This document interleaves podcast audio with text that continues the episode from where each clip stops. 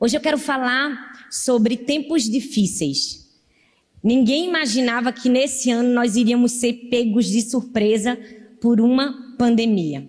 E é fato que estamos vivendo tempos difíceis. Eu não sei o que para você é um tempo difícil, pode ser um tempo de enfermidade, de dor, de luto, pode ser uma espera, uma dúvida, uma incerteza. Mas todos nós, em algum momento da vida, somos apanhados em tempos difíceis. E Jesus já havia nos advertido que nos últimos dias sobreviriam tempos trabalhosos. Se te ensinaram o contrário, te ensinaram errado. Eu preciso te dizer, Xuxa mentiu para você. Nem tudo que você quiser o cara lá de cima vai te dar, não. A vida não é assim tão simples, tão fácil como muitas pessoas tentam maquiar ser. Lá no Nordeste a gente diz assim: a vida é igual a rapadura. É doce, mas não é mole, não. Por quê? Porque nós enfrentamos dificuldades, enfrentamos tempos difíceis. Muitas pessoas reclamam: ah, mas casamento é tão difícil. É verdade. Mas divórcio também é muito difícil. Ai, pastora, mas ser saudável, uma vida fitness é tão difícil. Pois é, mas obesidade também é muito difícil. Ai, pastora, mas se relacionar, se comunicar é tão difícil. É, mas não se comunicar também é difícil. E o que é que a gente precisa então? A gente precisa de sabedoria para passar por tempos difíceis. A gente precisa de entendimento. A gente vai escolher o nosso difícil e entender que no nosso difícil Deus sempre estará conosco. Eu não sei se hoje você está em um momento difícil, um momento de guerra espiritual, mas eu preciso te dizer que em momentos de guerra, eu não sei se você sabe, o exército, ele tem um costume, uma arma, uma tática, ele captura pessoas para virarem prisioneiros de guerra. O inimigo das nossas almas, Satanás, tem a mesma tática comigo e com você. Muitas vezes ele nos faz prisioneiro de uma guerra. No fundo, no fundo, ele nem quer nos matar, ele nem quer nos destruir, ele só quer nos manter paralisados em nós mesmos, imóveis na nossa própria vida. É por isso que nós precisamos da luz da verdade da palavra de Deus. Por quê? Porque às vezes a gente está preso porque a gente acreditou numa mentira que o diabo fez a gente acreditar. Acreditando em uma mentira, nós nos tornamos prisioneiros. Mas hoje é o tempo de Deus levantar sobre seus olhos e sobre a sua vida a luz da palavra de Deus. E isso só vem com a palavra de Deus, porque a Bíblia diz em João 8 que a verdade vai nos libertar. Amém, gente? Mas vocês podem dizer amém? amém. Vocês podem dizer glória a Deus? Porque eu vou falar uma coisa para vocês, minha gente. Pregar com vocês de máscara não é fácil, não. Porque a gente nem vê quando a pessoa sorri, não é? Quando a pessoa está concordando. Então vocês vão me ajudar a pregar? Amém, minha gente? Se vocês sorrirem, vocês fazem assim para eu saber? Aí você diz amém, glória a Deus. É muito ruim, não é, pastor? A gente pegar a pessoa e ficar. Mas vocês vão me ajudar aqui, amém, gente? Pois então, hoje eu quero falar com você sobre como passar por momentos difíceis. Eu já passei por alguns momentos difíceis e alguns momentos de perda, e nesses momentos é fato que a experiência nos faz viver algo que, por mais que a gente ouça em palavras, em sermões e lendo a própria Bíblia, experimentando, nós conseguimos ver de uma maneira diferente. Nós precisamos ter uma visão clara daquilo que nós estamos vivendo e para onde nós estamos indo. Eu preciso te dizer que quando Deus fez o homem, ele diz assim: façamos o homem a nossa imagem e a nossa semelhança. Eu não sei se você sabe, mas a palavra semelhança vem de uma palavra hebraica chamada tislem, que significa projetar uma sombra. Ou seja, eu e você somos uma sombra do nosso Criador. E uma sombra, para aparecer, ela precisa estar próxima da luz. Quanto mais próximos nós estamos de Deus, quanto mais próximos nós estamos de Cristo e da verdade de Deus sobre nós, mais próximos ficamos do nosso formato original. É por isso que hoje é o dia de jogar luz em toda treva, é o dia de ver a verdade do Senhor para a nossa vida, para assim encontrarmos a verdade de Deus, a verdade sobre nós mesmos e a verdade sobre o destino que Deus tem para nós. Isaías passou por essa experiência. Hoje eu quero compartilhar com você o texto de Isaías no capítulo 6, do verso 1 ao verso 8. Se você puder abrir a sua Bíblia, abra aqui para acompanhar com a gente. Isaías capítulo 6, do 1 ao 8. Lá na minha igreja eu digo assim: se você abriu, diga amor. Aqui eu vou dizer: se você abriu, diga lagoinha. Tá bom? Se você abriu, diga lagoinha. Olha, o povo já abriu, glória a Deus. Vamos ler? Diz assim: No ano em que o rei Uzias morreu, eu vi o Senhor assentado num trono alto e exaltado, e a aba de sua veste enchia o templo. Acima dele estavam os serafins, cada um deles tinha seis asas. Com duas cobriam o rosto, com duas cobriam os pés e com duas voavam e proclamavam uns aos outros: Santo, Santo é o Senhor dos exércitos. A terra inteira está cheia da sua glória. Ao som das suas vozes, os batentes das portas tremeram e o templo ficou cheio de fumaça. Então gritei: Ai de mim! Estou perdido, pois sou um homem de lábios impuros e vivo no meio de um povo de lábios impuros, e os meus olhos viram o Rei, o Senhor dos exércitos. Então, um dos serafins voou até mim, trazendo uma brasa viva que havia tirado do altar com uma tenaz. Com ela tocou a minha boca e disse: Veja. Isto tocou os seus olhos, por isso a sua culpa será removida e o seu pecado será perdoado. Então ouvi a voz do Senhor conclamando: A quem enviarei? E quem há de ir por nós? E eu respondi: Eis-me aqui, envia-me. Esse texto nos fala de uma visão sobrenatural que o profeta Isaías teve. E eu não sei se você sabe, mas o verso 1 mostra exatamente o momento que ele teve essa visão. Foi quando um grande rei chamado Uzias havia morrido. Ele era um bom rei. Só para você entender, ele era o décimo rei de Judá. E ele era um homem temente a Deus, tinha sido muito influenciado pelo profeta Zacarias. Ele era um homem que, apesar do que muitos outros reis tinham feito, ele ainda preservava a adoração ao único Deus verdadeiro. Então, ele era um rei que havia encontrado constância, crescimento, prosperidade no seu reinado, sob seu domínio, sob sua influência. O reino do sul tinha avançado, tinha crescido, tinha conquistado, tinha prosperado. Mas, infelizmente, ele se deixou arrebatar pelo seu sucesso, pela bênção do Senhor na vida dele, pelo favor de Deus na vida dele. E o que é que ele faz? Ele oferece incenso no templo. Por causa da sua obediência, o Senhor fere ele com lepra e ele morre de lepra. E no momento que ele morre, a Bíblia mostra que Isaías se vê um pouco desapontado, perturbado pela morte do rei. Por quê? Afinal, o rei estava reinando há 52 anos. É muito tempo.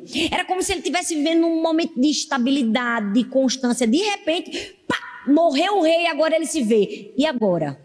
Nasce um momento de dúvidas, de incertezas. Você já percebeu que toda vez que a gente está num momento de instabilidade, vem uma coisa do nada para trazer o quê? Dúvida, incerteza, desespero. Não é verdade? Nós estávamos muito bem em janeiro e fevereiro. Veio o coronavírus, foi o momento do quê? De se instalar uma nova era, uma era de incertezas, de dúvidas, de questionamentos. Foi exatamente isso que aconteceu aqui nesse texto. E aparentemente Isaías estava com sua atenção voltada voltada para o rei Uzias. Mas agora Uzias estava morto. Então sua atenção é redirecionada para o Senhor.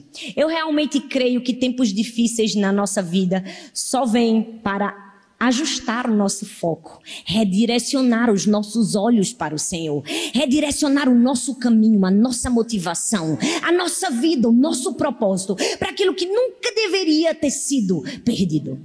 Uzias morreu e agora Isaías volta-se para aquilo que é mais importante. Porque sabe, Deus não aceita concorrência. A nossa direção e o nosso entendimento o nosso foco sempre tem que estar direcionado para Ele. Então, em meio àquele momento que poderia ter sido um momento de parada do profeta, ele tem um encontro verdadeiro com Deus, uma visão sobrenatural que com certeza, se fosse eu, também gostaria de ver. Você também gostaria de ver? Eu, eu queria ter sido Isaías para ter tido essa experiência com Deus. Ele tem um encontro verdadeiro com Deus. Nós precisamos discernir os tempos, sabe? Às vezes a gente acha que está perdendo algo. E quando nós perdemos, geralmente Deus está nos redirecionando e nos restituindo algo muito maior. Foi isso que aconteceu com Isaías. Deus estava guiando ele para um tempo maior, para algo maior. Tempos difíceis existem. Eles vão acontecer na nossa vida e eles podem ou nos equipar ou nos destruir. Vai depender da maneira como eu e você enxergamos e reagimos. Sabe, muitas pessoas podem crescer nesse momento e outras podem decrescer. Só vai depender da maneira como você enxerga o momento difícil na sua vida e como você reage a esse momento difícil. Isaías viveu isso e na vida dele, nesse texto, nós encontramos algumas lições para encontrar forças e vencer tempos difíceis. Quem aqui quer ter sabedoria de Deus para vencer tempos difíceis? Você pode dar um amém? Amém. amém? O que nós precisamos? Primeiro, nós precisamos ver o que Isaías viu. Visão é algo muito importante quando nós estamos enfrentando uma dificuldade. Eu amo quando o Salmo 121 diz assim, o salmista, eleva os meus olhos para os montes. De onde me virá o meu socorro? O meu socorro vem do Senhor que fez os céus e a terra. É fato que quando a gente enfrentar um momento difícil, a gente vai precisar mesmo elevar os nossos olhos, elevar a nossa visão, porque a vida vai mostrar pra gente todos os buracos. É ou não é, gente? A vida nunca vai mostrar para a gente a resposta, mas Jesus sempre tem a resposta. Ele diz: quando a vida te apresentar buracos, frustrações, outros deuses, outros caminhos, outras escolhas, outras soluções, olhe, olhe para o alto, eleve os seus olhos e veja aquilo que eu estou te mostrando. Foi isso que Deus fez na vida de Isaías. Quando ele mostra aquela revelação e aquela visão claramente sobrenatural, sim, mas que nós podemos trazer lições para a nossa visão natural nos dias de hoje. Era como se Deus estivesse dizendo para Isaías: É, Isaías, um rei terreno morreu, mas eu ainda estou reinando. O que foi que Isaías viu? Em primeiro lugar, Isaías viu a posição de Deus. Fala comigo, posição. O verso 1 diz assim: No ano em que o rei Uzias morreu, eu vi o Senhor assentado num trono alto e exaltado. O que que eu e você precisamos ver em momentos difíceis? Precisamos ver a posição de Deus. Não existe caos, não existe doença, não existe enfermidade, não existe problema que altere a posição de Deus. Deus continua no seu trono, Deus continua em sua soberania, alto, exaltado. Nada muda a posição de Deus. Ele está lá, nada afeta Deus, nada pega Deus de surpresa. Ele ainda tem o controle do mundo sobre as suas mãos. Quando você enfrentar uma luta, enxergue a posição de Deus. Mas infelizmente, no meio da batalha, às vezes a gente está sendo ferido, magoado, tocado, e a gente tem a impressão que o general morreu, mas o general não morreu porque ele não está ali, ele está numa posição elevada. E Deus não morreu. Nada altera a posição de Deus. Ele continua num trono exaltado. Qual é a segurança que nós temos em momentos difíceis? Olhar para a posição de Deus. Ver o que Isaías viu. Deus dá aquela revelação para ele para dizer: Olha, Isaías, um rei terreno pode ter morrido, pode estar tá todo mundo desesperado pensando, e agora o que vai acontecer? Mas eu ainda estou no meu trono, sentado num lugar acima de todos os outros.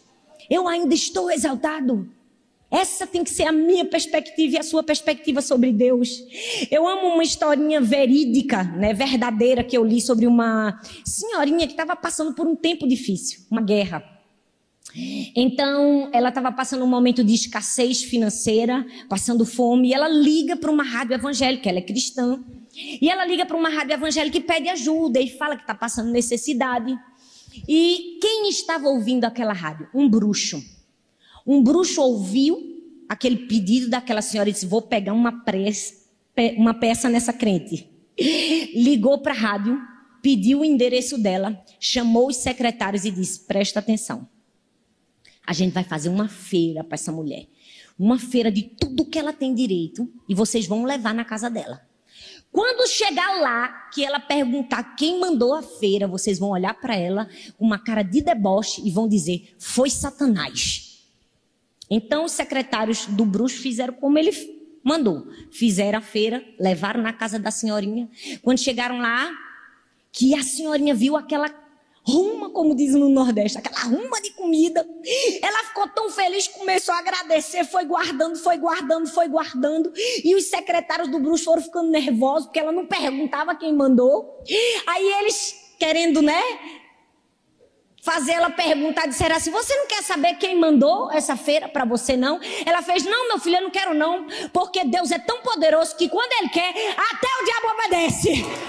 Deixa eu te dizer, na nossa vida também é assim. Não existe Satanás, não existe tempestade. Quando Deus quer, até Ele obedece. Ele trabalha pra gente. Por quê? Porque Deus ainda está sentado num trono exaltado. Deus é soberano e nós precisamos enxergar a posição de Deus. A posição de Deus é maior do que qualquer envio de Satanás, do que qualquer é, seta das trevas. A posição de Deus é o que nos dá segurança.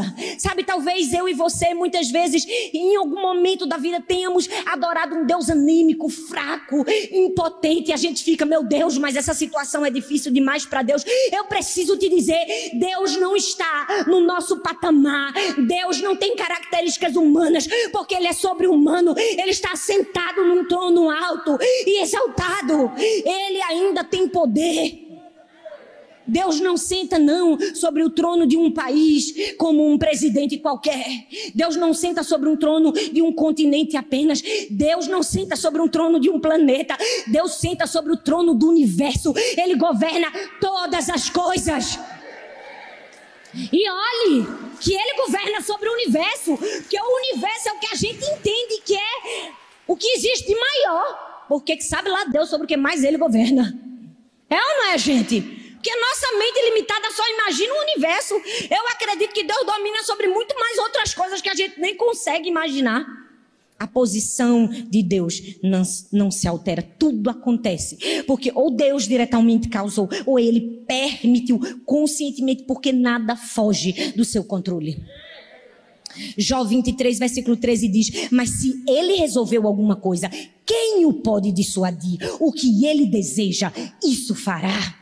A Bíblia diz em Jó 42, versículo 2: Bem sei que tudo podes, nenhum dos teus planos pode ser frustrado. Quando os tempos difíceis chegam na nossa vida, eles não anulam a posição de Deus. O que eu e você precisamos ver? Ver o que Isaías viu, ver a posição de Deus. Mas não somente ver a posição de Deus, nós precisamos ver a personalidade de Deus. O texto continua e diz assim: acima deles estavam serafins, cada um deles tinha seis asas, com duas cobriam o rosto, com duas cobriam os pés e com duas voavam, e proclamavam uns aos outros: Santo, Santo, Santo é o Senhor dos exércitos, a terra inteira está cheia da sua glória. Isaías finalmente entendeu que Uzias era um bom rei, mas que só Deus era santo, santo, santo. Só Deus era digno de toda honra e de toda glória. Em momentos difíceis precisamos ver a personalidade de Deus. Mas em momentos difíceis, muitas vezes, nós voltamos a um ambiente que nós estamos acostumados. Né? Um ambiente que a gente põe uma pausa na dor, uma pausa no luto. A gente volta para as nossas distrações tantas vezes para as redes sociais, para a televisão, às vezes para uma compra desenfreada, quando nós precisamos voltar os nossos olhos para quem Deus. E a forma mais simples e mais eficaz de conhecer a Deus e de ver a personalidade de Deus é olhar para os seus feitos, é olhar para aquilo que ele faz, não somente na Bíblia, mas na minha vida e na sua vida. Você pode parar hoje e ver os feitos do Senhor na sua vida. Você pode enxergar quem é Deus e como ele é bom e gracioso e como ele é misericordioso comigo e com você. E enxergue a personalidade de Deus. Por quê? Porque Isaías precisou ter um choque de realidade. Ele precisou ver uma, uma visão sobrenatural para entender. Ei, Uzias era um bom rei, mas Deus é santo, santo, maravilhoso e todo-poderoso. Eu até acredito que Deus às vezes deixa a gente passar por umas experiências para mostrar o seu poder. Porque a Bíblia fala que quando Abraão, né, que tinha um sonho de ter um filho, faz do jeitinho dele, né? Chama a serva, obedece a mulher. E desde aquele dia Deus para de falar com Abraão. Só volta a falar com ele quando ele faz 100 anos para dizer assim: agora eu vou mostrar para você que eu sou o Deus Todo-Poderoso e faço o impossível. Que se com 80 já era difícil, imagina com 100. É ou não é, minha gente? Uma pessoa com 100 anos não pode nem pegar uma gripe e pensar, até um filho. Deus se apresenta para ele como Iavé, o Todo-Poderoso. Ei, se você está passando uma guerra, olhe a posição de Deus, mas olhe também a personalidade de Deus. Deus não mudou, Ele é o Todo-Poderoso. Ele é o Todo-Poderoso. Veja a posição de Deus. Veja a personalidade de Deus. Tiago, capítulo 1, versículo 17, diz assim: Toda boa dádiva e todo dom perfeito vem da onde? Vem do alto. Vem do Pai das luzes, que não muda com sombras inconstantes. Veja o que Isaías viu. Veja também a presença de Deus. O texto diz no versículo 4: Ao som das suas vozes, batentes das portas tremeram e o templo ficou cheio de fumaça. O que é a fumaça? A fumaça era o símbolo da presença de Deus.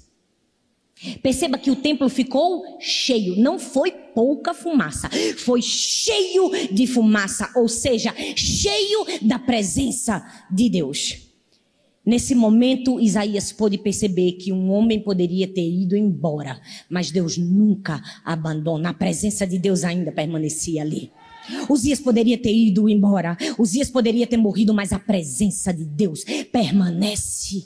Deixa eu te dizer, eu não sei qual foi o Uzias que foi embora da sua vida. Eu não sei qual foi o Uzias que morreu, que você se sentiu frustrado, decepcionado, desapontado, sozinho, angustiado. E talvez você projetou essa ausência para Deus, eu preciso te dizer: Deus não foi embora, a presença dele continua, a fumaça da presença dele te envolve. Talvez você não está conseguindo enxergar. É por isso que em momentos difíceis nós precisamos ver o que Isaías viu. Ver que a presença de Deus ainda está ali. Eu amo quando Deus disse assim: Eu nunca te deixarei, de maneira alguma te deixarei, jamais te abandonarei, nunca. Ele repete uma, duas, três vezes, ele dá uma redundância, só para que eu e você tenhamos certeza que em momentos difíceis, qualquer Uzias pode ir embora, mas Deus nunca nos abandona. Olhe, veja o que Isaías viu, veja a presença de Deus.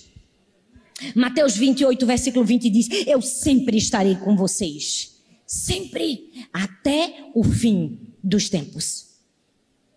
Eu não sei você, mas nas piores aflições da minha vida, uma das principais táticas do diabo é implantar no nosso coração um sentimento de orfandade, não é? Nós estamos passando por uma guerra. Então a gente diz: Eu estou sozinho. Cadê Deus? Eu não tenho ninguém do meu lado. Isso é uma seta do diabo. Ele tenta plantar um espírito de orfandade, mas eu preciso te dizer: a fumaça está perto de você. O tempo todo te rodeando. O templo está cheio da fumaça. Sua vida está cheia da fumaça. A presença de Deus nunca vai embora. O Espírito Santo é o nosso paracleto aquele que foi feito para estar ao lado. Ele nunca vai embora. Você está dormindo, ele está com você. Você acorda Ele está com você. Você está num dia bom, Ele está com você. Você está num dia mau, Ele está com você. Você está feliz, Ele está com você. Você está triste, Ele está com você. Você está com saúde, Ele está com você. Você está com enfermidade, Ele está com você. Você tem filhos, Ele está com você. Seus filhos morreram, Ele está com você. Deus nunca nos abandona. Em momentos difíceis precisamos ver a presença de Deus e nos lembrar que a Bíblia está recheada de histórias de grandes homens e mulheres de Deus que não foram livrados de tempos difíceis, não, mas foram honrados por causa de tempos difíceis. Olha Sadraque, Mesaque e Abidinego. Não foi livrado da fornalha, não. Mas na fornalha foi honrado. Por quê? Porque o mais de Deus, a presença de Deus chegou e mudou tudo. Olha, Jó não foi livre de tempo difícil, não. Perdeu família, filhos, bens, tudo que ele possuía. Mas a presença de Deus permanecia. E por causa da presença de Deus, o mais chegou na vida dele. E ele recebeu, restituído, multiplicado. E o que dizer de Jesus que deixou seu trono de glória e veio ao mundo? Morreu, mas a presença não deixou ele. No terceiro dia ele ressuscitou para mostrar que Deus nunca nos abandona. A presença dele sempre vai vir e vai trazer o mais na nossa vida. Vai virar o jogo, porque a presença dele nunca nos abandona. em momentos difíceis, enxergue o que Isaías enxergou. Veja a posição de Deus que não se altera. Veja a personalidade de Deus que é boa. Que, que te ama, que está do seu lado, e veja também a presença dele, que não sai de perto. Mas o que nós precisamos mais, nós precisamos sentir o que Isaías sentiu. Ver e sentir. O verso do 5 ao 7 diz assim: Então gritei. Ai de mim, eu estou perdido, pois sou um homem de lábios impuros e vivo no meio de um povo de lábios impuros, e os meus olhos viram o Rei, o Senhor dos exércitos. Nós precisamos sentir também. Eu sempre digo que sentimentos eles são mentirosos, mas também são muito poderosos. Eles existem na nossa vida não para nos governar, mas para mostrar como nós estamos. Sentimentos não governam, não ditam o que nós vamos fazer. Eles simplesmente são estáveis, eles estão ali. A gente precisa aprender a administrá-los, a conviver com eles.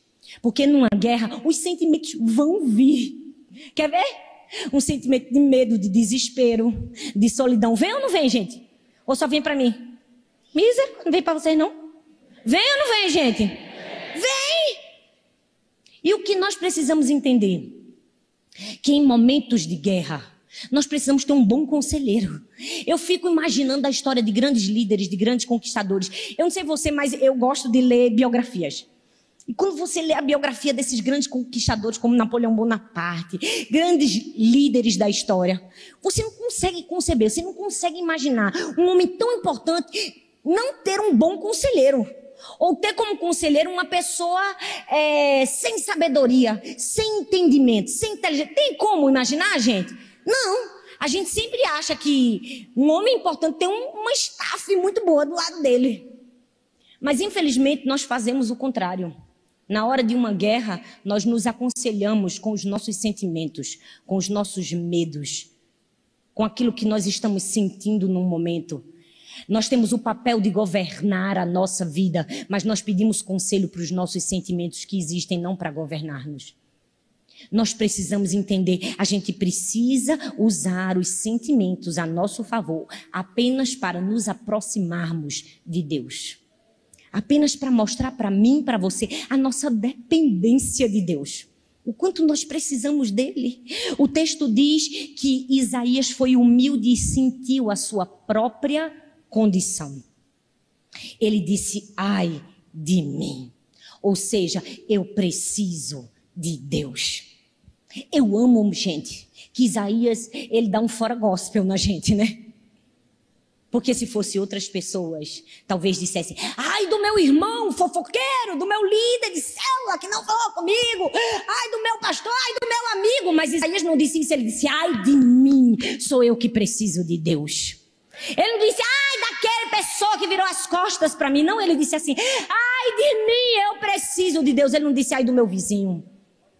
Essa deve ser a nossa sensação e o nosso sentimento quando passarmos por momentos difíceis. Precisamos sentir a nossa verdadeira condição e a nossa verdadeira dependência de Deus. E quanto mais nos aproximamos de Cristo, mais perto ficamos da luz, mais esse sentimento de necessidade de dependência aumenta na nossa vida, ou deveria aumentar. Porque a gente não pode somente ver, a gente precisa sentir, sentir a nossa dependência. Eu não sei se você sabe, mas na Roma antiga, quando um vaso quebrava, eles colavam de novo e pintavam. Não sei se você já viu aqueles vasos chinês, bem lisinho, bem lindo, maravilhoso. Sabe que aquilo, aquilo é a cera. O vaso pode estar todo cheio de defeitos, de falhas, mas ele vem e põe uma cera para o vaso ficar bem lindo, bem lisinho. E quem não tivesse experiência, que não soubesse, comprava o vaso, mas na verdade o vaso estava todo remendado. E aí, ó, com um peteleco depois, o vaso pá, quebrava. Mas quem tinha experiência pegava o vaso e colocava ele contra a luz. E na luz aparecia o que, gente? Aparecia as rachaduras. Em momentos difíceis, Deus nos pega como um vaso e nos coloca diante da luz. As rachaduras vão aparecer. Para quê? Para que a gente se chegue diante de Deus em sinceridade e arrependimento. A palavra sinceridade é uma palavra que vem de, de uma junção sem cera sincero. Isaías foi sincero em se arrepender, em sentir sua verdadeira condição. E eu amo que quando a gente sente a nossa verdadeira condição, a nossa verdadeira dependência, Deus nos transforma. Esses dias eu estava pensando numa coisa. Não só foi Isaías que disse ai de mim, não. Para e pensa comigo em Jacó. Quem era Jacó? A Bíblia diz que Jacó era enganador, astuto, malicioso. Antes de nascer, ele já era enganador, já estava pegando no calcanhar do irmão. Rapaz, a pessoa já nasceu na malícia. Camarada era punk, era ou não era? enganador, ardiloso, cheio de malícia.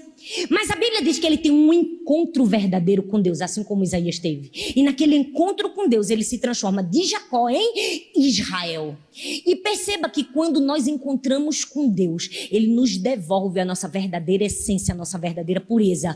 Por quê? Porque ele é enganado para e pensa, os irmãos, os filhos chegaram com uma roupazinha meladinha de sangue e disseram assim: seu filhinho favorito morreu e ele caiu igual um patinho. Ora, isso não era uma atitude de alguém ardiloso, alguém que é enganador, alguém que vê nas entrelinhas. É, gente.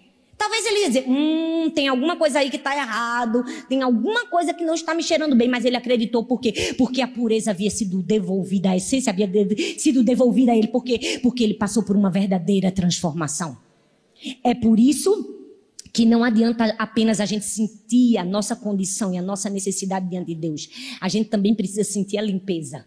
Porque tem muito crente aí chora me engano. Oh Deus, eu não sou nada, sou o pó do pó do pó do pó do pó do pó do pó da terra. Eu não presto, eu sou tão pecador. Mas não sente a limpeza. Não sente o perdão. O texto diz que Isaías sentiu a condição, mas também sentiu a limpeza. Quando foi que ele sentiu? sentiu quando uma brasa viva veio e tocou os seus lábios. O verso 6 e o verso 7. Então um dos serafins voou até mim, trazendo uma brasa viva que havia tirado do altar com uma tenaz. Eu amo Jesus, minha gente. É por isso que eu sou apaixonada por ele, porque ele mostra os defeitos, as coisas, os remendos da gente, né? Não é, gente? Vocês não vê os remendos de vocês, não? Tem hora que eu digo, ah, se Jesus não me amasse, eu tava era frita. Tava ou não tava? Ou só sou eu, gente? Vocês também não? Mas o bom é que ele mostra isso, mas ele também nos fornece o meio da limpeza. Ele disse assim: calma, Isaías, eu vou mandar um anjo tirar uma brasa viva e te purificar. Porque a misericórdia de Deus é assim. Não importa o que a gente tenha feito, não importa se a gente tenha perdido a motivação, o foco, o olhar de Deus. Ele sempre diz assim: vou te mostrar uma visão sobrenatural, vou fazer algo grande na sua vida para você ser redirecionado ao seu propósito. É por isso que eu gosto do favor de Deus na nossa vida da misericórdia. Tem uma frase de Spurgeon que ele disse assim: é, a misericórdia de Deus é algo tão grande, tão grande, que é mais fácil escoar a água do mar, tirar o brilho do sol ou diminuir o universo, mas a gente não consegue diminuir a grandeza e a misericórdia de Deus. É verdade. A misericórdia de Deus é algo tão grande. É mais fácil secar o mar com pano de chão espremer. Com pano de chão espremer. É mais fácil esconder a luz do sol. É mais fácil diminuir o universo do que esconder a misericórdia de Deus. Porque Ele é tão misericordioso que até no momento pior da sua vida, morrendo, sofrendo, Ele disse: Te perdoo, te perdoo, estarás comigo no paraíso. Por quê? Porque a misericórdia de Deus triunfa sobre o juízo. Ele vem nos dar seu favor. Então, deixa eu te dizer, meu amado, é verdade, você precisa sentir suas fraquezas, suas debilidades em momentos difíceis, mas sinta também o seu, o seu perdão. Receba também a purificação do Senhor. Quantas pessoas não saem de guerras, não saem de momentos difíceis porque elas param no estágio primeiro de Isaías. Elas não conseguem olhar para cima, olhar para o alvo, olhar para os montes. Elas só querem olhar para as ruínas. Eu não sei se você sabe, mas quando Abraão chegou em Canaã, onde era a residência dele? Qual era o condomínio fechado que Abraão morava? Eram duas casas que tinham do lado dele. Uma era Betel e a outra era Ai. Betel significa casa de Deus. Ai significa um montouro de ruínas. Se você parar para perceber, se ele estava no meio de duas, quando ele olhasse para a casa do Senhor, para Betel, ele fatalmente teria que ficar de costas para um monte de ruínas. Assim é na minha vida e na sua vida. Se a gente quer olhar para a casa de Deus, para o sonho de Deus, para o propósito de Deus na nossa vida, para o alvo de Deus para nós, a gente vai ter que dar as costas para um monte de ruínas, para nossas falhas, para nossos pecados e para aquilo que a gente fez no nosso passado. Deixa o passado no seu passado. Para de ficar remoendo e achando que Deus não vai fazer na sua vida porque você fez isso ou fez aquilo. Não, Deus quer escrever uma nova história. Deus estava mostrando isso para Isaías. Ele estava dizendo, Isaías, olha para frente. Você precisa sentir o perdão. Eu faço algo para você sentir. E em último lugar, o que é que nós precisamos? Além de ver o que Isaías viu e além de sentir o que Isaías sentiu, nós precisamos dizer o que Isaías disse. Falar. Falar. Falar é algo muito importante. É algo que eu gosto de fazer. Eu gosto de falar. Dá para perceber, né, gente? Eu falo 30 palavras em 30 segundos. Não. Em dois segundos? Mas deixa eu dizer, nossas palavras são muito poderosas. A minha avó tem 104 anos. Uma mulher temente ao Senhor. Sempre ensinou a palavra de Deus pra gente. E na Bíblia dela, até hoje, eu me lembro, tem assim: palavras agradáveis são como favo de mel, doce para a alma e medicina para o corpo. Porque palavras são muito importantes. O que nós vamos dizer na hora da guerra? O que vai sair da sua boca na hora do momento difícil? O que vai sair? Eu não sei se você sabe, mas tem um episódio muito interessante na Bíblia, no livro de Juízes, quando os gileaditas eles fecham o Jordão e quando alguns queriam passar e eles perguntavam você, você é de Efraim? E eles diziam não, não sou de Efraim. E eles diziam assim, então diga Shibolete. Só que o Efraimita não conseguia dizer Shibolete por causa do sotaque. Era a mesma coisa que mandar eu dizer porta. Eu não sei dizer porta, eu falo porta, porque eu sou nordestina. Aí quando eles diziam assim, diga chibolete, ele dizia assim, cibolete. E a língua deles denunciava que eles eram efraimitas. E por causa disso, na hora, eles, os gileaditas, os matavam. E por causa disso, mais de 42 mil efraimitas morreram. O que, é que eu quero dizer com essa história? Que a nossa língua, o que sai da nossa boca, denuncia a nossa descendência, denuncia o que nós acreditamos, a quem nós servimos, em quem nós confiamos. O que você está falando em momentos difíceis, fala quem você é, de quem você é filho, em quem você acredita. Muitas vezes, na hora do momento difícil, a gente diz: nada de bom acontece comigo, é só prova na minha vida, Deus só abençoa os outros. Você é o primeiro a comer do fruto da sua boca. A primeira pessoa que ouve o que você fala é você. Então, da sua boca precisa sair a resposta certa. Quando Isaías foi questionado no meio da dor e do luto, e o Senhor faz um convite para ele, como ele responde? Ele disse assim: Eu estou passando por um momento difícil, mas eu quero responder: Eis-me aqui, envia-me. Qual é a sua resposta diante de momentos difíceis? Você vai dizer assim: não posso servir Deus, eu estou muito ocupado, eu não tenho cabeça, eu estou com tantos problemas, não dá para eu fazer nada. Ou você vai dizer assim, mesmo em meio a dificuldades, eu vou dizer: eis-me aqui, envia-me, porque o tempo da inatividade acabou na minha vida, acabou o tempo de chorar a morte do rei Uzias. Agora eu vou falar e fazer aquilo que eu preciso fazer, eu vou ter a minha atenção totalmente redirecionada para Deus. Tempos difíceis vêm para direcionar o nosso foco. E se seu foco talvez estava nas pessoas, nas coisas, nas circunstâncias, eu preciso te dizer: você pode sair desse tempo difícil com a melhor coisa da sua vida, se você souber enxergar da maneira certa e responder da maneira certa. Se você souber dizer assim, não sei por que está acontecendo, mas eu sei que o meu Pai continua sentado num trono exaltado, tem o controle da minha vida sobre a palma das suas mãos. Eu sei que o meu Pai é santo, poderoso, justo. Eu sei que Ele me ama. Eu sei que Ele não me abandona. Eu sei que a presença dele está comigo. Eu sei que Deus está preparando algo maior para mim. Qual vai ser a sua resposta diante de momentos difíceis? Aí você pode dizer, pastora, não é fácil? Eu sei que não é. Eu já enfrentei muitos momentos em que precisei ter essa resposta na minha vida.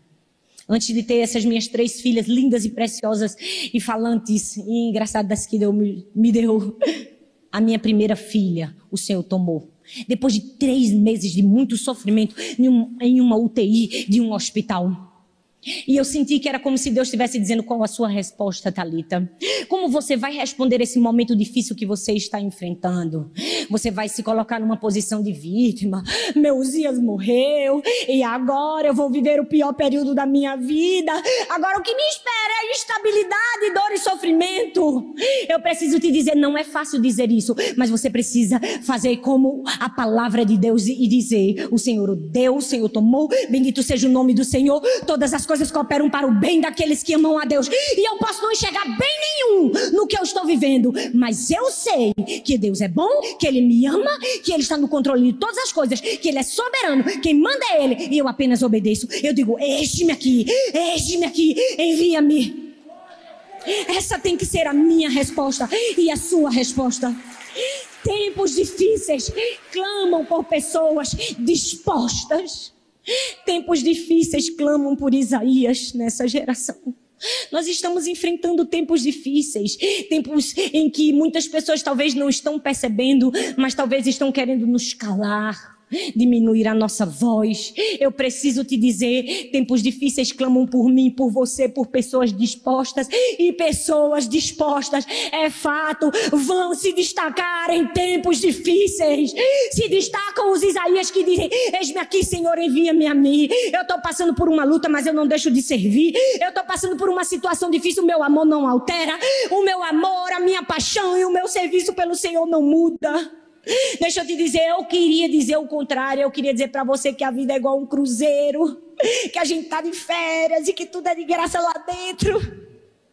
Porque quem viaja no cruzeiro sabe, é sorvete, é casquinha, é comida, é tudo que tem direito. Mas a vida da gente não é um cruzeiro, não. A vida da gente está mais parecida com um navio de guerra. Nós estamos conquistando almas para Jesus. Nós estamos atacando o inferno, ganhando famílias, ganhando pessoas, restaurando pessoas. Eu preciso te dizer: tempos difíceis vão vir para que eu e você nos levantemos como Isaías. Tenhamos a visão certa, olhamos para quem Deus é.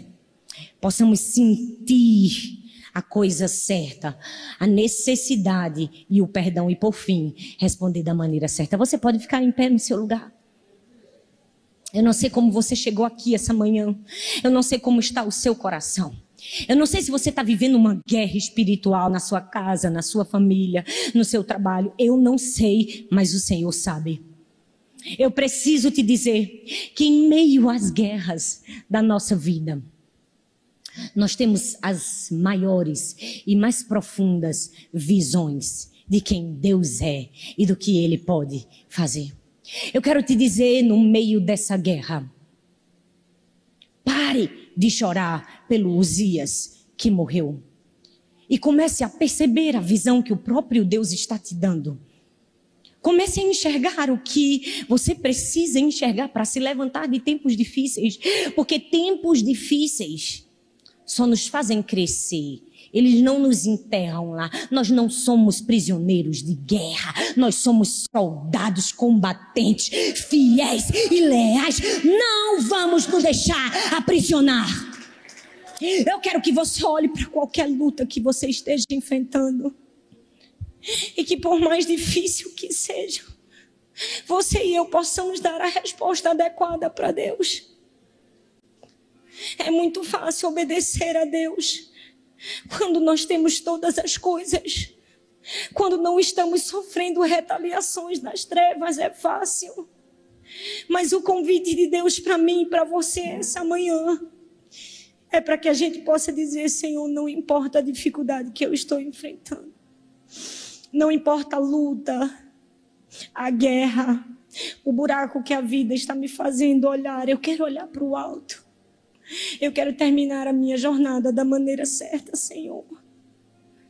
Eu oro por cada um de nós que estamos aqui, nesse navio de guerra que é a vida, enfrentando lutas, dores, dificuldades, sentimentos difíceis.